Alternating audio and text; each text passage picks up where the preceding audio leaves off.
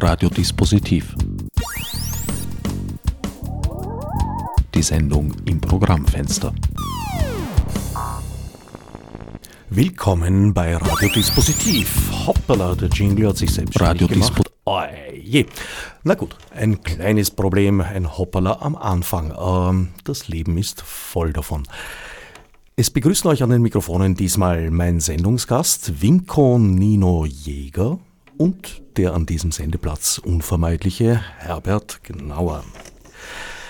Nino, du bist ursprünglich eigentlich Philosoph und Psychologie hast du auch studiert in Salzburg. Beides abgeschlossen, bevor du dann in Wien das Studium an der Akademie der Bildenden Künste aufgenommen hast. Und seither Künstler, Designer und in letzter Zeit vor allem auch Holzbildhauer bist. Wie hat dich der Weg geführt von Philosophie und Psychologie in die Kunst? Also eigentlich habe ich äh, eigentlich schon mit 18 oder so wollte ich immer praktisch beides. Ich habe mir gedacht, ich will sozusagen nachdenken, also ich habe mich zur Psychologie und Philosophie hingezogen gefühlt, wollte aber immer mit den Händen arbeiten und habe überlegt, ob ich Handwerk mache. Und dann habe ich halt zuerst studieren begonnen und, und später und schon auch künstlerisch gearbeitet, aber erst später mich wirklich getraut, an der Akademie zu bewerben. Und wie ich dann aufgenommen war und so richtig also da eintauchen konnte, habe ich festgestellt, das ist eigentlich genau die Kunst, ist diese Verbindung, die ich immer gesucht habe zwischen dem, ich sage mal, Nachdenken äh, und dem handwerklich auch sozusagen tätig sein. Also es ist mir so immer sehr wichtig, äh, äh, was auch mit den Händen zu tun und das zu verbinden mit dem Nachdenken und das finde ich äh, in der Kunst für mich das perfekte Zusammenspiel. Könnte man Kunst als eine Art angewandte, praktische Philosophie bezeichnen? Also für mich ist es schon so. Ja, würde ich sagen. Also weil, ähm, also in einem, oft kommen die Leute, ich unterrichte ja äh, äh, auch auf der Kunst VHS und auf der Sigmund Freud Uni so künstlerische Fächer und die Leute kommen oft und wollen rein zu so die Technik lernen und sagen, denken sie, das ist die Kunst praktisch. Also wenn ich auf ein Blatt Papier was draufzeichne, dann ist das Kunst. Und ich versuche ihnen zu vermitteln, dass eigentlich erst das drüber nachdenken, das durchaus sagen wir kontemplieren, auf was ein Begriff ist, der viele Dimensionen hat, äh, erst was zur Kunst wird. Und äh, darum kann sogar dazu führen, dass man überhaupt nichts mehr aufzeichnet, dass man nur mehr Idee, also wie in der Konzeptkunst sozusagen umsetzt. Es führt erst zur Kunst. Das impliziert, dass äh, im natürlichen Urzustand äh, keine Kunst liegt. Hm, es führt erst zur Kunst, wie meinst du? Du hast gerade gesagt, also, es führt zur Kunst. Man muss Kunst praktisch herstellen. Ja. Mhm. Aber was meinst du mit dem ursprünglichen äh, Zustand? Aber jetzt nicht ganz in Zusammenhang. Also natürlich ist es vom Menschen gemacht. Ein Objekt, das eine hohe ästhetische Qualität hat, aber sozusagen auf natürlichem Wege entstanden ist, ohne Zutun des Menschen, wäre das auch als Kunst zu bezeichnen? Ich würde sagen, wenn es der Mensch als Kunst sozusagen oder zumindest Ritualobjekt verwendet, dann.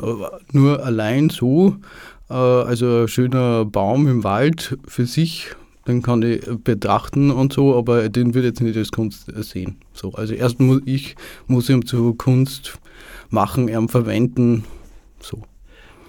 Also es benötigt einen Menschen, der das Kunstwerk darin erblickt und entdeckt. Mhm, ja, erblicken, genau. Der handelt auch, genau. Der es zu etwas macht. Es enthüllt. Es enthüllt, ja.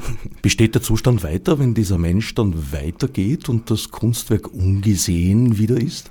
Mm, also solange es in der Tätigkeit sozusagen, ich würde sagen, es ist der Baum, ist solange, also ein Kunstwerk, solange in der Kunst sozusagen dann vorkommt. Wenn ich jetzt den Baum zum Beispiel fotografisch abbilde, dann ist das Foto, also die, der Dialog zwischen mir und dem Baum als Ergebnis in der Kunst. Der Baum, sobald ich weg bin, der in der Natur ist, ist keine Kunst. War er vorher eigentlich auch nicht. Es lässt sich auch sagen und wird auch gesagt, ein Buch, das nicht gelesen wird, ist noch kein Buch. Also es existiert als Buch sozusagen nur während des Lesevorganges und zuvor natürlich während des Schreibvorganges. Ähnliches gilt ja auch für Musik. Bei der da, äh, bildenden Kunst, pardon, bei der die gar darstellen, ist auch höchst flüchtig, sofern sie nicht auf Film gebannt wird. Aber bei der bildenden und angewandten Kunst ist das anders oder meistenteils anders. Da gibt es meistens Objekte, die existieren dann einfach. Mhm. Ähm, ja, Genau, also ich weiß nicht genau, was die Frage ist, aber das stimmt. Also wenn jetzt eben, dann gehen wir wieder zurück zum Baum, den fälle und bearbeite und dann mache ich irgendwie eine Skulptur daraus, sofern sie, äh, natürlich braucht es, wir sind sozusagen Menschen, wir brauchen das Gegenüber. Ja? Wenn, der, wenn die Skulptur alleine wo steht, kein Mensch sieht sie jemals, ist auch kein Kunstwerk, weil eigentlich braucht es, dass ich als Mensch habe das gemacht das Kunstwerk stößt, wohin zeigt andere. Also es kommt sozusagen in einem Dialog. Und, und insofern sind natürlich Bücher oder Musik, also das ist alles, äh, braucht und das Miteinander, dass es das wird. Sonst natürlich ein Buch, das niemand liest, also das ist ja traurig. das ist ja traurig. Ja. Trauriger als ein Sessel, auf dem niemand sitzt? Wahrscheinlich gleich traurig. genau. Du hast da sozusagen jetzt die Grenze überschritten und bist auch als Autor hervorgetreten. Holzskulpturen selbst gemacht, queere Notizen vom schreibenden Körper, erschienen im Verlag Bibliothek der Provinz. Diese Sendung ist nämlich auch eine Radiovernissage und Ersatz für eine Covid-bedingt entfallene Buchpräsentation. Richtig. Also ich, äh, ich war zuerst sehr traurig, dass meine Buchpräsentationen durch den Lockdown ins Wasser gefallen sind oder in die Corona-Krise. Aber dann hast du diese wunderbare Idee gehabt, mich zu deiner Radiosendung einzuladen und den Begriff Radiovernissage kreiert. Und für das bin ich sehr dankbar. Das äh, begeistert mich total, weil ich mir gedacht habe, das ist eigentlich, passt viel besser zum Buch als Anfang. Ja, also nämlich, äh, weil es ja auch um das Unsichtbare auch geht in dem Buch. Und im Buch sind auch viele zum Beispiel Fotos, aber die Menschen, die jetzt vor dem Radio sitzen, wissen, ne, sehen die Fotos nicht. Und das ist das Imaginäre oder das ist das Unsichtbare, das gefällt mir gut, dass dadurch, dass, also dass wir heute im Radio das Buch sozusagen präsentieren, aber es nicht sichtbar ist. Das finde ich sehr schön, das ist perfekt eigentlich. Also willkommen in der Ausstellung, die ich äh, somit für eröffnet erklären darf. Man wird sie jederzeit wieder aufsuchen können im CBA, dem Online-Archiv der freien Radios. In letzter Zeit hast du dich sehr stark spezialisiert auf Stühle, auf Sessel. Äh, da gibt's, hast du irgendwo geschrieben, zwei äh, Stile, zwei Grundmuster von Stühlen, die dich da sehr stark beeinflusst haben. Und zwar der Stick Chair und der Captain Chair. Mhm. Wie, wie sehen die aus? Wie kann man sich als Radiohörer, Hörerin das vorstellen? Also der Stick Chair äh, ist eigentlich definiert durch seine Holzverbindungen. Und äh, das sind hauptsächlich äh, runde äh, Verbindungen, wo sozusagen ein Loch gebohrt wird und dann äh, wird ein runder Holm in das Loch gesteckt. Das sind ganz einfache Verbindungen. Und äh, die gibt es gibt es natürlich, also im englischsprachigen Raum ist diese Tradition, diese Stühle zu machen, nach wie vor sehr lebhaft. Ja. Da gibt es sehr viele. Deswegen beziehe ich mich auf das, weil da gibt es äh, aktive Community. Und natürlich gibt es ja auch im, äh, sagen wir in Europa hat es auch diese Tradition gegeben im bäuerlichen Raum, aber die wird bei uns eigentlich nicht mehr praktiziert, weil das irgendwo als minderwertig gesehen wird, sage ich mal. Und deswegen habe ich auch extra das geschrieben mit dem Stick Chair, um mir auf diese lebende Praxis sozusagen zu beziehen. Und da gefällt mir einfach sehr gut dieses simple also Prinzip der Holzverbindung, das wahnsinnig viele Möglichkeiten eröffnet und ähm, ästhetisch toll ist. Also genau. Ist nur gesteckt, ohne Leimung? Also wenn man es sozusagen richtig macht, kann man es sogar ohne Leimung äh, machen, ja, ist möglich. Also ich leime es trotzdem sicherheitshalber, aber man kann die prinzipiell auch ohne Leim herstellen. Und wie sieht der Captain? Äh, der Captain ist eigentlich auch von der Basis her ein Stickchair, hat aber diese, ähm, also die Herkunft sozusagen, dass ähm, eben früher am Schiff Irgendwo waren die klassisch verbreitet, die sind eigentlich ausgezeichnet durch die gesattelte, wie man sagt, Sitzfläche. Also der, der Sitz der Holzsessel ist nicht einfach die Oberfläche gerade, sondern die ist so unserem Hinterteil äh, an, äh, geschnitzt, äh, dass man da bequemer sitzt. Zugeschnitzt sozusagen. Zugeschnitzt, genau. Und natürlich äh, Captain Chair, weil die dann früher auch äh, zum Teil besonders groß waren, um halt, äh, ein Sessel ist ja immer ein Repräsentationsobjekt und äh, immer eingebunden in äh, soziale Gefüge. Also ganz am Anfang zum Beispiel haben überhaupt nur herrschende Sessel gehabt also im Sinne vom Thron, also da sind alle anderen sind auf Thron gesessen oder so und das hat zuerst entwickelt, dass auch einfache Menschen ein eigenes Sitzobjekt haben und nicht auf einer Truhe herumsitzen. Und der Captain Chair ist natürlich auch der, der Sessel des Captains am Schiff und für das verwendet man, also die haben also eigentlich, gehören die auch aus einem Stück Holz gemacht, die Sitzfläche. Und das war natürlich früher leichter wie heute, weil die Industrie braucht keine so alten Bäume mehr und zerschnipselt alles. Das heißt, es ist heute ein Sessel zum Beispiel, der Sitzfläche von 60 cm Durchmesser hat, eine Rarität dass man überhaupt so einen Baum findet, der so dick ist sozusagen, genau. Aber das ist in dem Sinn auch ein Prestigeobjekt und, in, und durchaus auch heute, weil, weil heute schon aus einem ökologischen Sinn es, es schwer ist, so Bäume zu finden und warum ist das Holz jetzt nicht teuer. Also auch wenn man eben so einen Sessel möchte, der wirklich aus einem Stück Holz gefertigt ist, ist das halt auch, auch heute noch, äh, muss man sich leisten können. Sozusagen. Woher beziehst du dein Material? Gehst du im Wald spazieren und sagst, der hier beinhaltet meine Stühle und den möchte ich jetzt gefällt haben? Also, ähm, also entweder ich gehe, äh, ich fälle sie nicht selber oder äh, also lasse auch nicht fällen, sondern ich gehe zu kleinen Betreiber, die Holz halt haben, schon geschnitten und schauen wir das an. Also äh, wie was weiß ich, im Burgenland oder in Niederösterreich findet man immer wieder, man muss halt, man weiß da nie, was einem erwartet bei so privaten kleine äh, halt wie, wie das im, im, trockenen Zustand ist und so ist immer Experiment.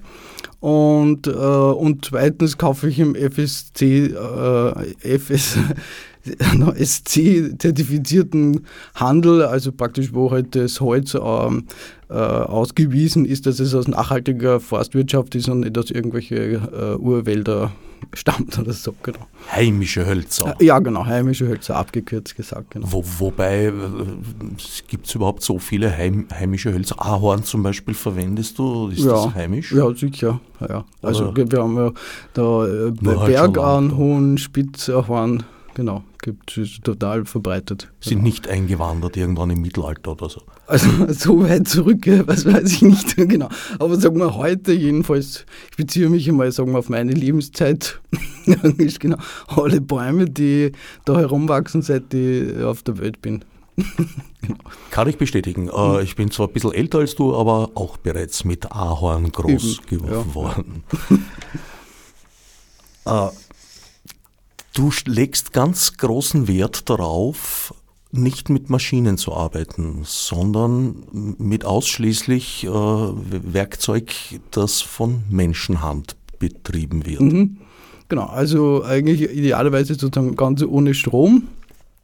Und das hat den Hintergrund, also äh, weil ich, also ja, also immer skulpturaler Zugang, ähm, weil ich einfach festgestellt habe, dass ich durch die durch das, durch das, dass ich keine Maschinen verwende, sondern das mit Hand bearbeitetes Holz, habe ich einen viel unmittelbareren Zugang zum Holz und kann viel leichter in Dialog treten.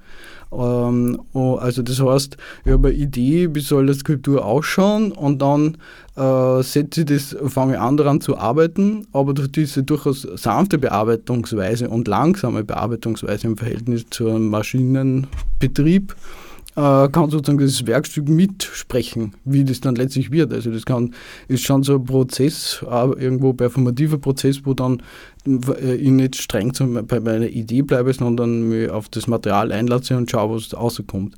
Und gleichzeitig hat die, hat die Handarbeit den Vorteil, dass so, sagen wir, die Handschrift, die eigene, viel stärker zur Geltung haben. Wenn ich das alles mit Maschinen mache, ist meine Handschrift natürlich weg. Also dann ist es wie bei einem industriellen Produkt ist keine Handschrift mehr von den Personen, die das gemacht hat. Da ist einfach ein Konzept, wie das ausschaut und es wird äh, umgesetzt und fertig.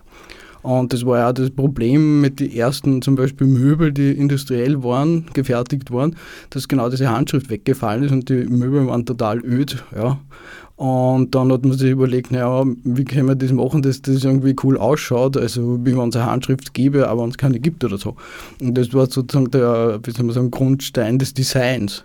Also man entwirft ein Produkt, das industriell hergestellt wird, das aber dann irgendein Charakterdesign hat, dass die Leute denken, na gut, das schaut lässig aus, das stelle ich mir eine. Genau. Eine eigene Kunst, die sich mittlerweile ganz gut entwickelt und etabliert hat. Also es gibt eigentlich mhm. in unserer Umgebung keinen Gegenstand oder kaum einen Gegenstand, der nicht industrie industriell designt ja. wurde. Wer mehr über die Stühle und anderen Objekte wissen möchte, wird im Internet fündig unter www.vnjäger.com. VN wie Winko Nino und Jäger natürlich mit AE www.vnjäger.com.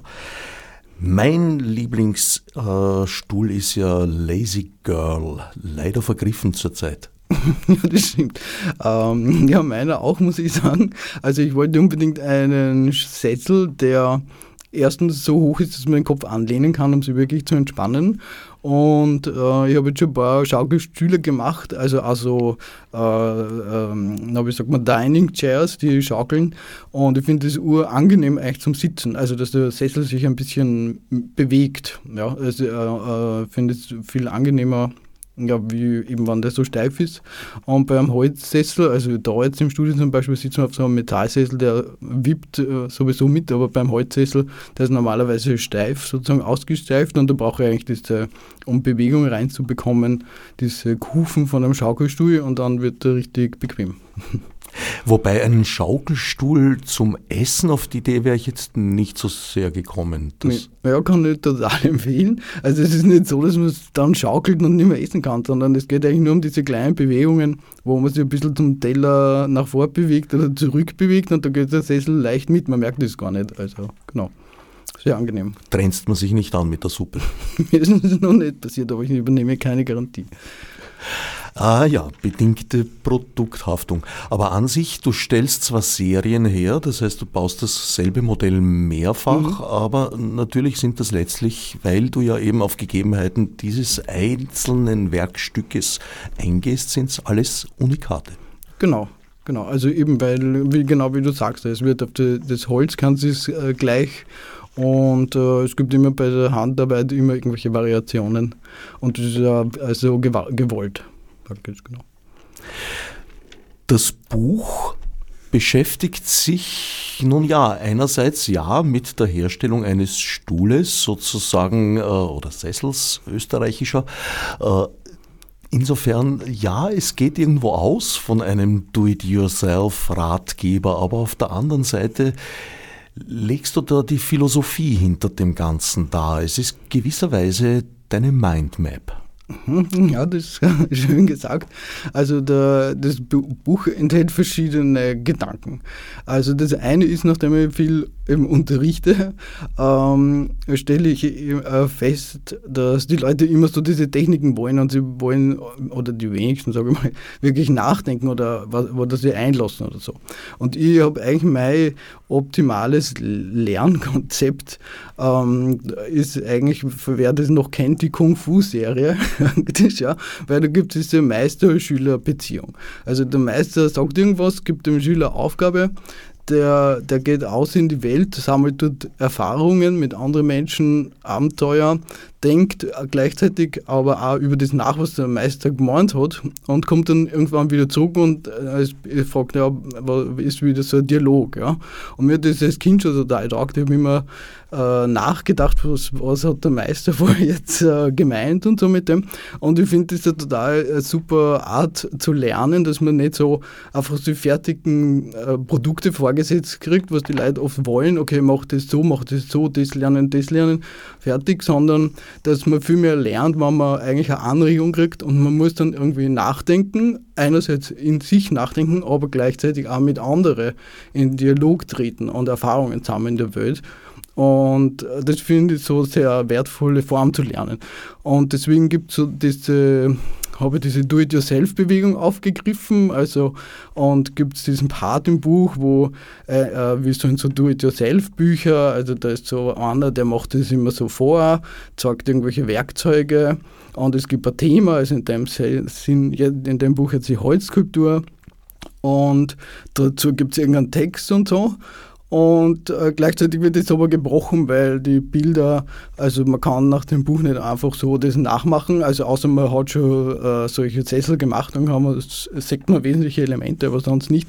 Und die Texte dazu sind mehr so poetisch und beschäftigen sich mit Fragen zur Kunst, Fragen zur Existenz. Und dann gibt es diesen ganzen Übungsblock, also wo wirklich so Übungen sind und diese Übungen sind aber auch gedacht, äh, dass, man, dass es dieses Nachdenken und spielerische Nachdenken geben soll. Also da war so, also, ähm, also ich habe eigentlich viel überlegt, welcher Begriff mir am besten passt und derweil ist es nur der Begriff der Kontemplation, weil der so viele Dimensionen hat. Also viele denken jetzt, ah, das ist nur religiös, das stimmt überhaupt nicht. Also er hat ja eine lange Geschichte und bezeichnet eigentlich einmal kurz gesagt so intensives Nachdenken und Nachforschen. Und der Peter Sloterdijk zum Beispiel hat äh, sich auch mit diesem Kontemplationsbegriff befasst und spricht aber, hat ihn weiterentwickelt und spricht vom Menschen als ein lebenslang Übender und dass man sich im Üben eigentlich selbst sozusagen entwickelt.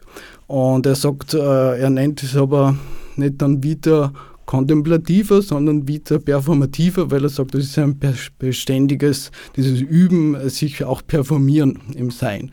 Und dass das, äh, dass das Handeln und das Nachdenken ist nicht so ein Gegensatzpaar zwischen aktiv und kontemplativ, sondern äh, das geht Hand in Hand. Ja, das passt total, weil das, der Kunst eben aber für mich so ist, ich muss was mit der Hand, mit meinem Körper sozusagen tun und gleichzeitig aber auch nachdenken. Das gehört zusammen. Das sind nicht, ich habe nicht die, diesen Dualismus, da denkt man nach, äh, kontempliert und dort ist man aktiv und das sind zwar Gegensatzpaare, sondern das ist äh, sozusagen eins.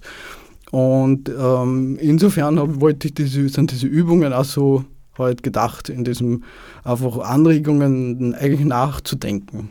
Ja, so, genau. Die meisten davon sind praktische Übungen. Es gibt allerdings auch ein paar unpraktische Übungen in dem Sinn, dass sie nur im Kopf oder im, am Papier stattfinden. Und am Papier ist wieder eine, eine Form der Abstraktion äh, vorgeschrieben von dir, könnte man sagen, nämlich dass man sich keine Skizzen macht von einem Werkstück, das es zu konstruieren gilt, sondern es in Worten definiert.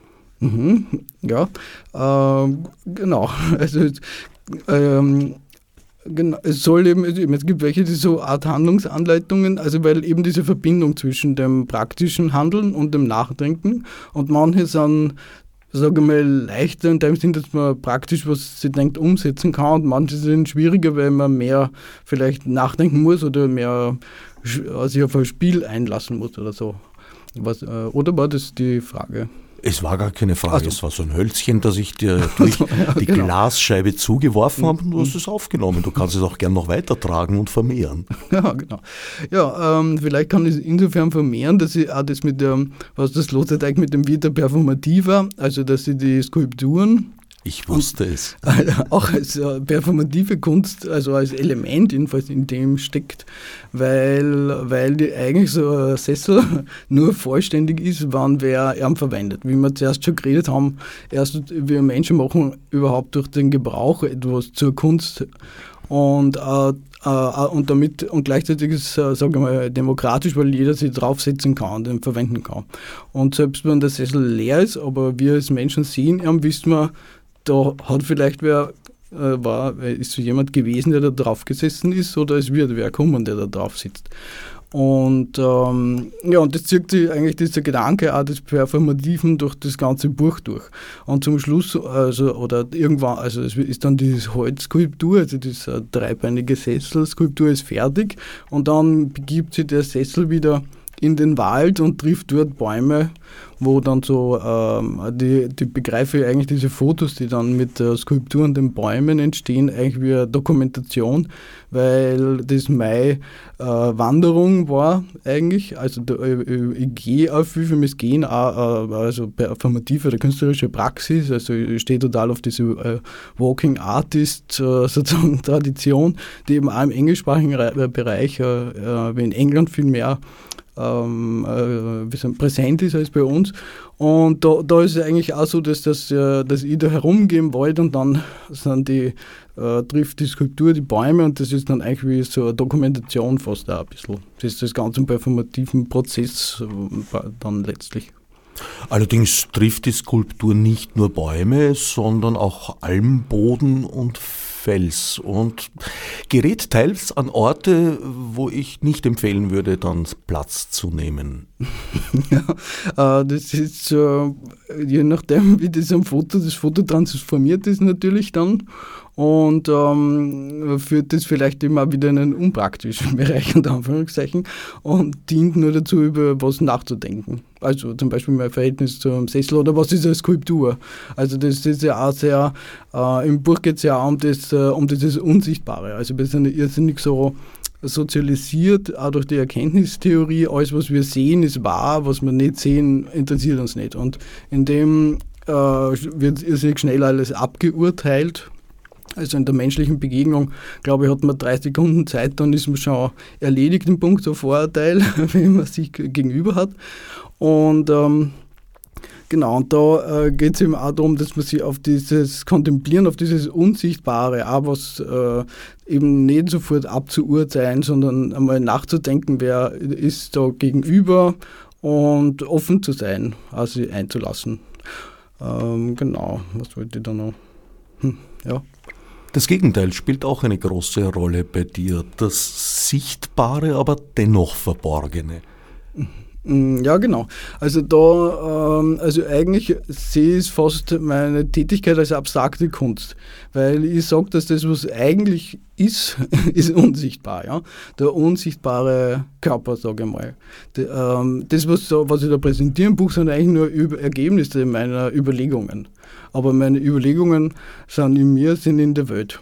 Und äh, einerseits, hat, äh, ja, da habe ich so, also ich finde das ein bisschen was, ähm, jetzt wie Kandinsky mit dem Geistigen in der Kunst es genannt hat, ist es für mich so dieser unsichtbare Bereich, der in der Kunst der für mich spannend ist. Also, und ähm, aber das Geistige ähm, als Begriff mag ich nicht so, weil das zu stark in diesem Idealismus steckt. Und dann ist natürlich eine andere Ebene, das ist, also als Transmann, wenn, wenn sie die Leute eben nicht einlassen, dann sind sie mir immer als normalen, also unter Anführungszeichen, aber Mann. Und irgendwo steckt man immer so, dass man sich denkt, wir sind mit dem unsichtbaren Körper unterwegs, weil es äh, einen Teil gibt, den die Leute nicht sehen, praktisch, was aber ein Lernprozess ist, weil wenn ich in San Francisco unterwegs bin, die haben Wissen, haben viel größeres, queeres Wissen sozusagen, ja, und Wissen, da gibt es viel mehr dazwischen, so, also ist bei uns halt noch so ein konservativer Blick, kann man sagen. Und das steckt auch in dem Buch, also dass da diese Tätigkeit äh, die künstlerische Tätigkeit auch Form von queere Praxis ist, mit dieser Unsichtbarkeit umzugehen, was herzustellen, was sichtbar ist, eine Skulptur, ein Foto, äh, ein Sessel, wo man dann vermeintlich so denkt, aha, das ist ein Sessel, aber gar kein Kunstwerk, weil Kunst ist immer irgendwas, also was ich. Und äh, dann sage ich aber, nein, es ist, äh, es ist Kunst und äh, ein Teil sitzt ja nicht. Also es ist eigentlich abstrakte Kunst in Wirklichkeit, sozusagen, weil es um das Unsichtbare stärker geht als um das Sichtbare. Alles andere sind nur so Dokumentation eigentlich, wie bei einer Performance, eine Dokumentation abstrakte Kunst, aber dennoch zum praktischen Gebrauch. Mhm, ja, genau. Ja. Also ich kann da gut denken. Also ich muss sagen, äh, ich habe immer schon, also auch schon als Kind habe ich ein Stück Holz und mir gedacht, nein, jetzt muss ich mal was schnitzen. Ja. Also man sagt das immer mal so als Kind, so irgendwelche Tiere schnitzen und so weiter. Aber ich habe dann immer was Praktisches geschnitzt, ein Holzmesser oder keine Ahnung, ja, oder Pfeil und Bogen oder so. Also ich bin, äh, also für mich ist das, also ich mag das auch, diese Verwendung. Also für mich ist Kunst, äh, ich finde, hat immer auch also einen Gebrauchswert auch. Ja? Also auch ein wunderbares Gemälde ist was, was ich wo anschauen will, wo ich mit dem ich leben will. Und, und auch insofern ist zum Beispiel so Kombinationen in der Architektur wie in den sakralen Räumen, wo Malerei ist, wo Skulptur ist, wo äh, auch die ganzen Sitzbänke, Altäre und was weiß ich, das, das Gesamtkunstwerk, das finde ich gelungen. Also es taugt mir am meisten, wenn man denkt, da ist die Kunst als Ganzes, da kommen verschiedene Künste zusammen, bis hin zum Ritual, natürlich auch in der, in der religiösen Praxis, wieder als Performance, die für den Menschen, den Menschen einbinden wirklich. Ja. Also das finde ich eigentlich so sehr schön, muss ich sagen. Besser als Museum, aber wenn das Museum sehr wichtig ist zur äh, wie soll man sagen, dass die Kunstwerke gut äh, nicht kaputt gehen, aber toller ist eigentlich, wenn man mit ihnen leben kann. Ja. Entstehen deine Kunstwerke, deine Objekte im Verlauf von Ritualen? Ähm, man hat bei der Arbeitspraxis natürlich dann schon Rituale. Ja? Also von wann fängt man an zum Arbeiten, was macht man als erstes? Äh, man muss die Werkzeuge schleifen, man muss das Holz aussuchen, ähm, und schneide das zu oder wie geht damit um? Das sind alles Teile auch von Rituale, genau. Und auch beim Fotografieren zum Beispiel für den war auch, äh, das sind alle bei Sonnenaufgang fotografiert und dann gibt es natürlich dann auch wie äh, Rituale, dass ich da hingehe und äh, was muss ich, solche, äh, das in dem Sinn, ja. Also das Ritual ist Performance jetzt, ja, so, ja. Weil das, das Ritual, ich halt jetzt nicht an was Höheres glaube, insofern ist, sage ich halt, das ist Performance stärker als das Ritual. Aber also, es ist eigentlich dasselbe. A-religiöse Rituale? Genau, wahrscheinlich. Ja, es ist eine Suche natürlich, eine Sinnsuche, aber man glaubt an nichts, also macht man halt Kunst. also, genau. also irgendwas, ja. Sehr viele der Schauplätze im wahrsten Sinn des Wortes, obwohl es ja teilweise auch dann in, in der Praxis verborgene Schauplätze sind. Wenn da ein Stuhl äh, über einem Waldweg im Baum hängt, wird das sicherlich nicht von allen Wanderern und Wanderinnen wahrgenommen. Also ist eigentlich anwesend, sichtbar und gleichzeitig verborgen. Ein großer Teil dieser Schauplätze scheint mir in einem Gelände zu sein, das sich im heurigen Herbst äh, auf tragische Weise sehr verändert hat, bei Prein an der Rax. Mhm. Also da, wo der Waldbrand war, das war bei Hirschwang. Äh, glücklicherweise nicht, also es war weiter weg von da, wo ich die Bäume äh, fotografiert habe. Die sind unberührt. Genau.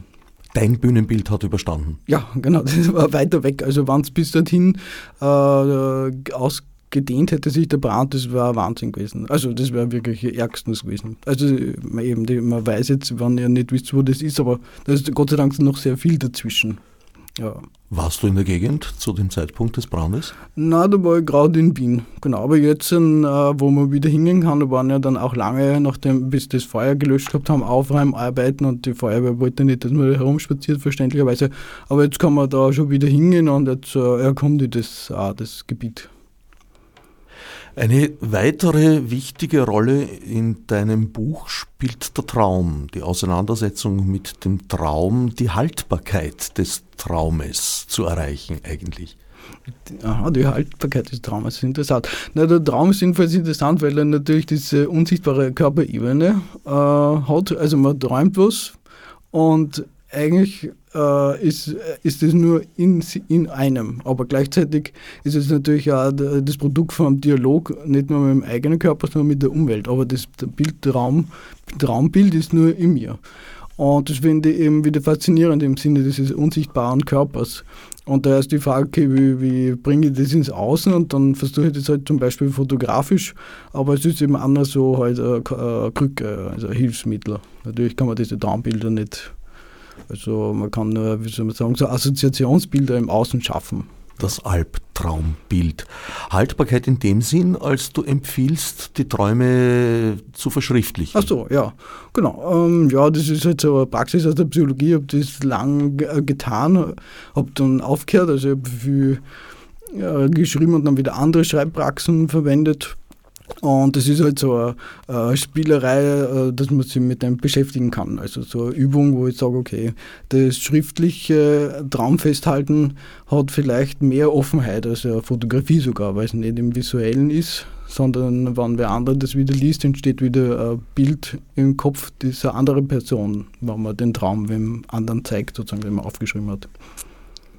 Das Schreiben generell ist auch so eine zentrale Angelegenheit auf mehreren Ebenen. Da gibt es das Einschreiben in etwas, auch das manuelle Schreiben. Dank deiner lieben Widmung habe ich das äh, inzwischen als Schneckenspur hm, nicht enttarnt, aber assoziiert, würde ich sagen. Und dann gibt es den sachlich gedruckten Text. Mhm. Genau, äh, also das Schreiben äh, spielt bei mir eine große Rolle. Ich, meine, ich bin ein großer Literaturfan, leider halt äh, nicht äh, Elfriede Jelinek oder Ingeborg Bachmann. Deswegen äh, bin ich in der Bildung. Nino. Jäger ist ja auch nicht schlecht. Ist auch nicht schlecht, das stimmt, genau. Aber eben so mache ich halt so meine Schreibspiele und ähm, genau, also denkt man halt, ja, die, wie soll ich sagen, man macht halt was. Also. Genau. Also es ist eben wichtig, aber wenn ich halt sehe, weil ich halt die Jelinek oder Bachmann äh, erwähnt habe, dass halt so Idole, wo ich mir denke, Wahnsinn, die sind wahnsinnige tolle Schriftstellerinnen. Wenn man dann natürlich so überschreibt, dann weiß man halt, ja okay, man ist da Milliarden Jahre davon entfernt, aber ähm, ich mag es halt trotzdem machen. Genau. Ich bin noch nie auf einem Stuhl gesessen, den Ingeborg Bachmann gebaut hat oder Elfriede Jelinek.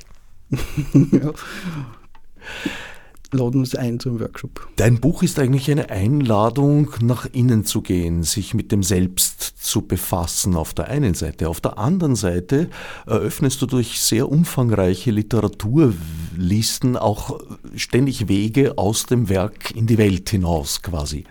Genau. Ja, das ist sehr schön gesagt, danke. Da sind wir eben wieder bei der Kung-Fu-Serie, wo man eben äh, auch durch das lernt, dass man in die Welt hinausgeht und auch über das natürlich hinausgeht, was der Meister sozusagen sagt. Ja? Weil ich, ähm, ich soll ja selbstständig die Welt erkunden, eigene Erfahrungen machen, auf eigene Ideen kommen.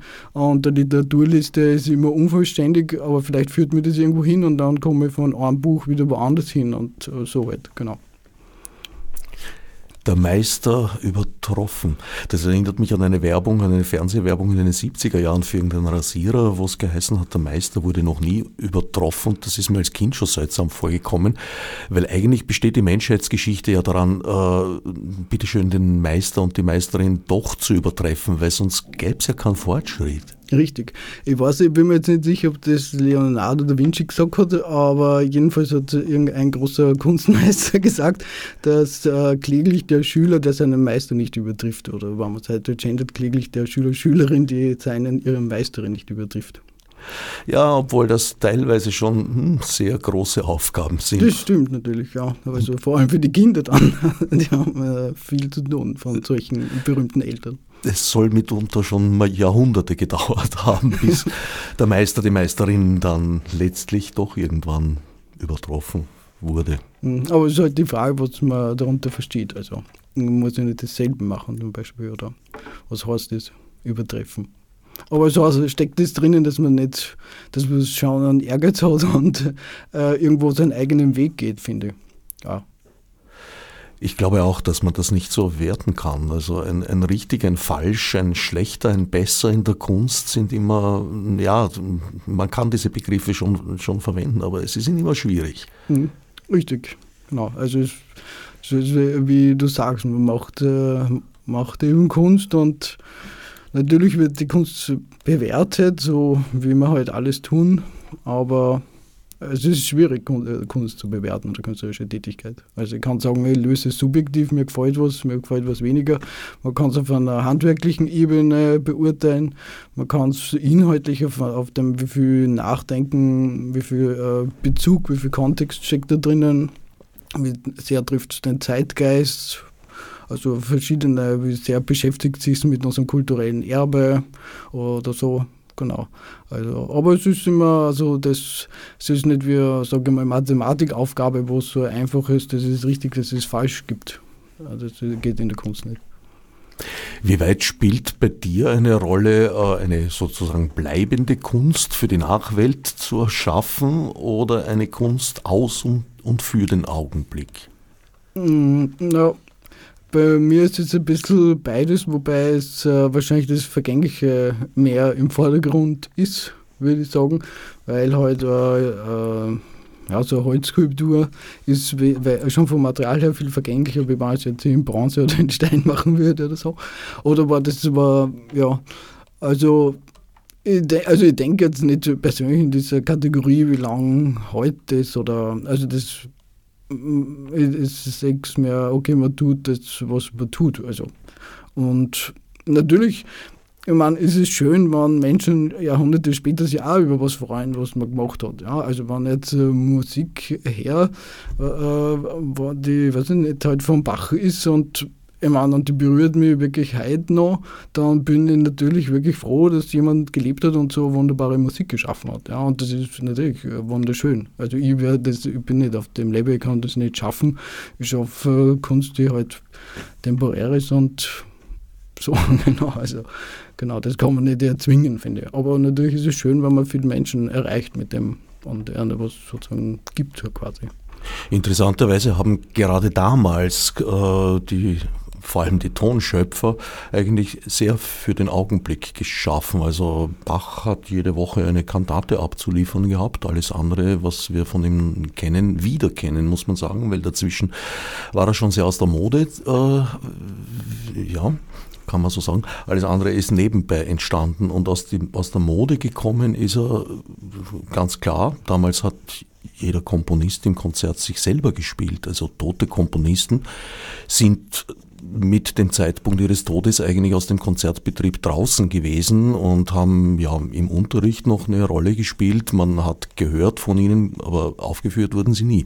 Der Wendepunkt war Mozart, beziehungsweise das Werk seiner seiner Witwe und deren zweiten Mann, dem Niesen, die aus mehreren Gründen dafür gesorgt haben, dass Mozart über seinen Tod hinaus weitergespielt wurde und gleichzeitig auch schon Vorarbeiten fürs Urheberrecht geliefert haben mit einer Werksausgabe sehr interessant, dass gerade Mozart, der sich seiner Position als äh, man glaube schon der maßgebliche Komponist seiner Zeit, dass er sich als solchen gesehen hat, sicherlich kein sehr angenehmer Zeitgenosse gewesen ist, aber sich überhaupt wahrscheinlich überhaupt nicht vorstellen konnte, da äh, Jahrhunderte später noch gespielt zu werden, weil das gab es nicht zu seiner Zeit, während heute Künstler und Künstlerinnen doch sehr oft mit der Haltbarkeit äh, spekulieren und teilweise auch spielen, indem sie äh, ja zum Beispiel äh, Objekte erschaffen, die in sich nicht beständig sind, sondern äh, dann mit hohem Aufwand in Museen erhalten werden müssen, was ganz gegen ihre Natur ist. Irgendwelche Fettklumpen zum Beispiel. ja, das stimmt. Ähm, also, ja, äh, was soll ich dazu sagen? Ja, ich bin froh, dass sie das äh, gewendet hat, dass man sozusagen äh, Musik zum Beispiel, äh, sie dachte, man spielt das wieder oder ähm, äh, Dirigenten wie Nikolaus Harnoncourt oder Jordi Zaval oder so, die sich wieder be bewusst mit alter Musik sozusagen beschäftigt haben und das für unseren Gebrauch äh, oder für heute wieder aufgenommen haben. Ähm, ja, ich, also, was, was, weiß nicht, was die Frage ist. Also, ja, genau, es ist so. Es ist in der Bildungskunst, welche beschäftigen sich sehr stark mit diesem Moment, mit der Vergänglichkeit, mit dem und andere mit was anderem. Ja, genau. Die Vergänglichkeit und die Haltbarkeit und auch teilweise, äh, das ist, finde ich auch extrem spannend, dass gerade bei den Griechen, die ja so als das große Vorbild der äh, Skulptur und vor allem des, des menschlichen Abbildes in der Skulptur, die haben soweit ich weiß, äh, zumindest in, in, in vielen Epochen, weil äh, wenn wir von den alten Griechen reden, ist es ja doch ein relativ langer Zeitraum, der damit gemeint sein kann und umfasst sehr, sehr viele unterschiedliche Strömungen. Aber meistenteils haben sie sich für die Schöpfer und vielleicht auch Schöpferinnen dieser Kunstwerke über, überhaupt nicht interessiert. Also es ging nicht darum, wer diese Statue gemacht hat, sondern es ging darum, diese Statue zu sehen. Mhm. Ja, das finde ich äh, schönen, also auch Gedanken, also dass man als äh, Person, die das äh, geschaffen hat, eigentlich zurücktritt und ähm, ja, das äh, ähm, für, für eben für die Freude der anderen, sage ich mal, macht. Also ich habe ja im Buch die erste äh, Geschichte, die setzt sich mit diesem unsichtbaren Kunstwerk auseinander, mit einem Fresko, das äh, gefunden wurde in einem zugemauerten Raum, in einer äh, griechischen, äh, in einer russischen, russisch-orthodoxen Kirche. Und man hat eben vermutet, dass dieses Fresko absichtlich eingemauert wurde, und zwar nicht, um es zu beschützen vor Vandalismus, sondern weil es wahrscheinlich nur sozusagen für die Augen Gottes bestimmt war. Und das zu machen, dass die äh, Kunstwerk irrsinnig aufwendig herstelle und dann sieht, sehen wir Menschen sozusagen nicht. Ja, also die, ähm, das ist, äh, finde ich so, also sehr toll. Also auch gerade heute, wo es sehr viel geht um, wer, um dieses Starwesen sozusagen, das äh, begonnen hat äh, in unserer Kultur vor, weiß nicht, in die 50er Jahre da waren. Und ähm, auch das äh, um Geld und all diese materiellen eigentlich Dinge ist dieser Gedanke, dass man etwas macht, das, äh, aus, das alles sozusagen negiert, ähm, so sehr schön eigentlich. Mir fällt jetzt eigentlich äh, nur ein Künstler unserer Tage ein, der sozusagen mit der Anonymität spielt und gerade dadurch aber auch wieder zum Star geworden ist. Äh, Thomas Pynchon, ja natürlich, okay, aber ich meine jetzt so im Bereich der bildenden und angewandten Kunst, und das ist Banksy. Hm. genau. Ähm, kann, weiß nicht, was die Frage jetzt ist. Gar nicht. Also, okay. Gar keine Frage. Ja, genau, stimmt. Also er hat mit der Anonymität, aber ist jetzt natürlich weltberühmt. Also es ist irgendwann halt aufgedeckt worden. Quasi. Es glaube ich heute schwer, wirklich anonym zu bleiben, sofern er das wollte überhaupt. Der ganz besondere Coup ist natürlich die Geschichte mit dem zerschnittenen Kunstwerk, weil das hat einen Dreh. Ich weiß nicht, ob der Besitzer inzwischen draufgekommen ist. Banksy hat ja eigentlich im Prinzip äh, vor allem Schablonensprüharbeiten bis jetzt geschaffen und die sind halt nach Schablone gefertigt. Das zerschnittene Kunstwerk ist in diesem Sinn ein echtes Unikat. Ja, aber es ist ja auch nicht ganz zerschnitten. Also es ist ja nicht so bis zur Hälfte und so.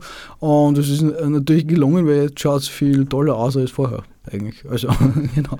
Äh, und äh, eigentlich sagt man irgendwie so, dass er den Kunstmarkt kritisiert, aber gerade bei der Geschichte zweifelt es ein bisschen an, weil man denkt, äh, eigentlich durch die Aktion ist dieses Kunstwerk nur noch viel toller geworden. Also wenn es jetzt wirklich komplett zerschnitten worden wäre, ja, alle Schnipsel liegen am Boden, dann würde mir leichter fallen, das zu glauben, weil dann, ja, sicher kann das immer nur wer kaufen, aber ich finde es nicht ästhetisch nicht so ansprechend wie jetzt, wo man sich denkt, na, jetzt ist wirklich ein cooles Kunstwerk. Also, keine Ahnung.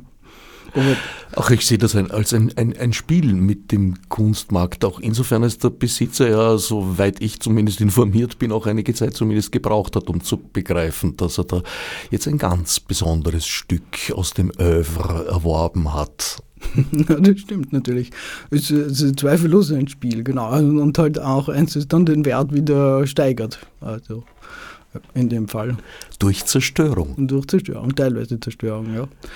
Ähm, aber vielleicht einfach nur eine künstlerische Praxis. Also weil zum Beispiel kann ich ja auch äh, etwas sozusagen zerstören, um es schöner zu machen, wenn ich jetzt äh, ein Holz äh, verbrenne, also wie bei dieser Yakisugi-Technik dann äh, verbrenne ich es nicht ganz, sondern sozusagen nur ein wenig und es wird äh, noch schöner praktisch dadurch, obwohl ich es quasi verbrennt habe, unter Anführungszeichen, oder angebrennt habe. Nicht zu vergessen die performative Ebene. Es ist vielleicht eines der meistgesehenen Kunstvideos unserer Tage, der Mitschnitt dieser Versteigerung und das Zerstören des Kunstwerkes. Das ist schon alles sehr schlau und fein erdacht.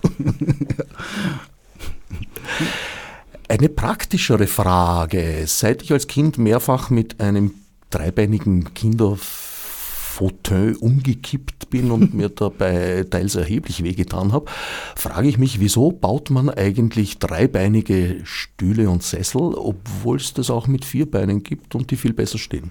Na, erstens, äh, weil aus ästhetischen Gründen mir gefällt es viel besser. Und äh, es hat eben, äh, geht mehr in Richtung auch äh, Kunstwerk, weil es eben so eine Spur Unpraktisches hat, unter Anführungszeichen, wobei es äh, auch gleichzeitig unsere Gewohnheiten in Frage stellt, weil es ja früher viel öfter dreibeinige äh, Stühle gegeben hat, und ist dann halt äh, aus der Mode gekommen mit diesen vier Beine oder das war halt parallel.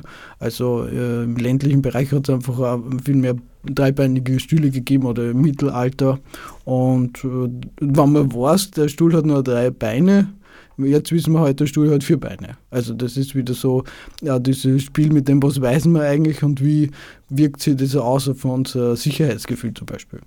Also, äh, wenn ich weiß, der hat nicht, genau, ist halt vierbeinig gewohnt und dann sitzt man sich in einem anderen Bewusstsein hin, wie wenn man wüsste, die meisten Schüler haben nur drei Beine. Und dann sitzt sie mit dem Wissen, die meisten Schüler haben nur drei Beine genauso sicher. Hast du dich auseinandergesetzt mit der Kunstgeschichte des Sessels? Na, also die Kunstgeschichte des Sessels nicht, sondern die Geschichte des Sessels.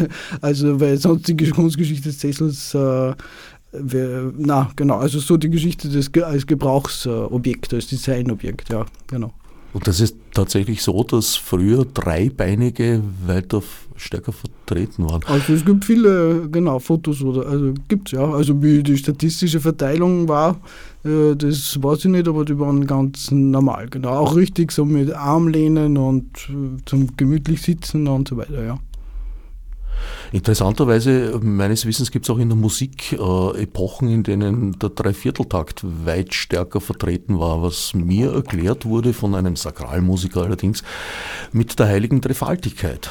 Aha, okay. Ja, dass das aus dieser Wurzel käme. Mhm beim Sitzen weiß ich nicht, ob sich das nachweisen lässt, diese Spur.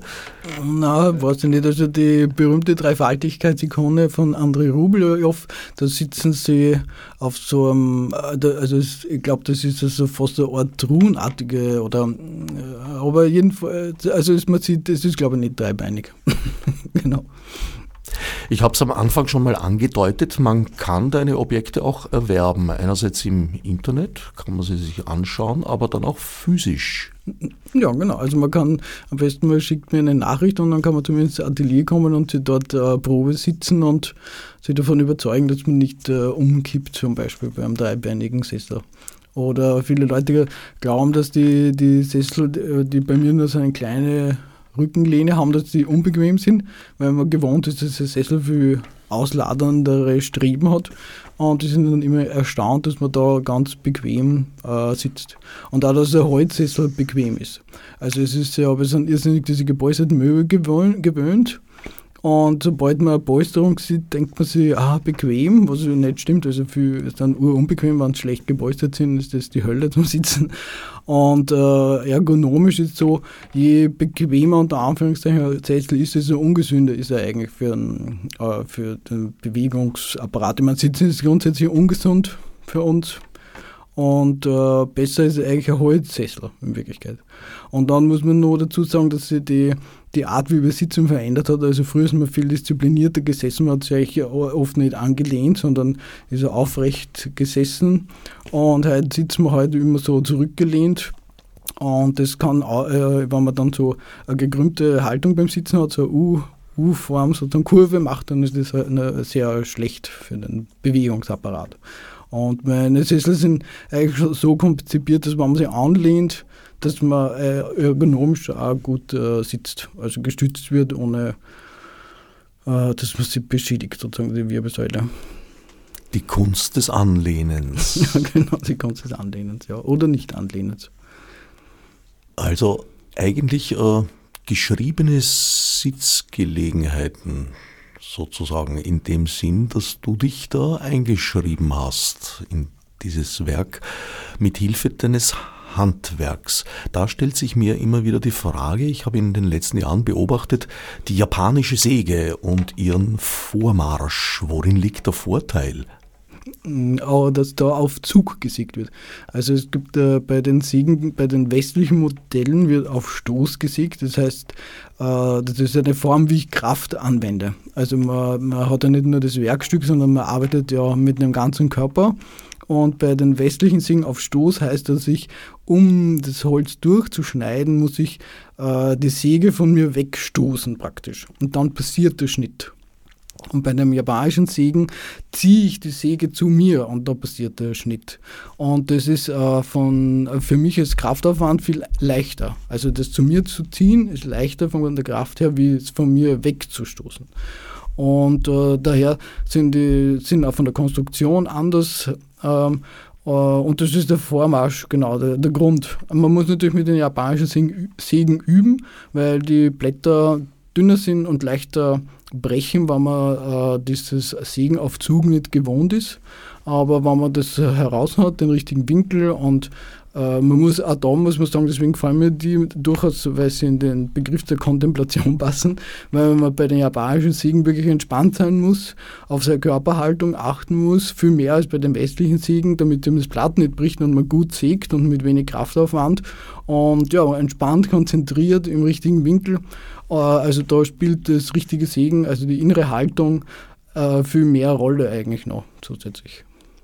Da hat sich beim Handwerkszeug ja einiges geändert, weil äh, eine Gärungssäge oder einen Drillbohrer, einen manuell zu betreibenden, zu bedienen, naja, das erfordert Kenntnisse und, und Übung. Mit einer elektrischen Säge und einem elektrisch, einer elektrischen Bohrmaschine, naja, kann jeder ein Loch machen. Naja, also auch das erfordert Übung, muss ich sagen. Also erstens, wenn wir bei den Bohrmaschinen sind, ist äh, so, dass man da eigentlich, braucht man eigentlich alte Modelle, wenn man mit der Hand bohren möchte, damit die, damit die äh, ja, damit, weil viele der neuen Handbohrer äh, gar nicht auf den Druck aushalten, die Kraftaufwand, der da drauf kommt. Und bei der elektrischen Bohrmaschine ist es so, dass ich nur sagen kann, je dicker, also wenn man von zweieinhalb, Millim, äh, zweieinhalb Zentimeter bis 30 Millimeter bohrt, man sehr aufpassen und sehr konzentriert auf, äh, so bohren, weil da so viel Kraftaufwand passiert, dass man das Werkstück nicht gut eingespannt ist, man die Bohrmaschine nicht wirklich gut hält und in Hartholz bohrt äh, und das Werkstück zum Beispiel löst beim Bohren oder so, also das kann sehr daneben gehen. Also da äh, kann man kleine Löcher, ja, aber bei großen Löchern wirklich aufpassen. Ja. Vinko Nino Jäger mahnt zur Vorsicht im Umgang mit Handwerkszeug und Maschinellem. Genau. Ihr könnt gerne in Kunsthandwerkskurse kommen, die ich betreibe, da kann ich euch noch mehr dazu sagen auch zu finden am Website. Da lernt man auch über Ölfarben, die aufs Holz appliziert werden können. Genau, Fassmalerei nennt man das in dem Fall, aber genau, man kann auf Holz malen mit Öl, mit Temperafarben äh, beizen. Gibt es verschiedene Gestaltungsmöglichkeiten, farbliche. Wer mehr wissen möchte, besorge sich das Buch Holzskulpturen selbst gemacht. Queere Notizen vom schreibenden Körper, erschienen im Verlag der Provinz. Ich danke Winko Nino Jäger für den Besuch im Studio und allen anderen fürs Zuhören. Danke dir, lieber Herbert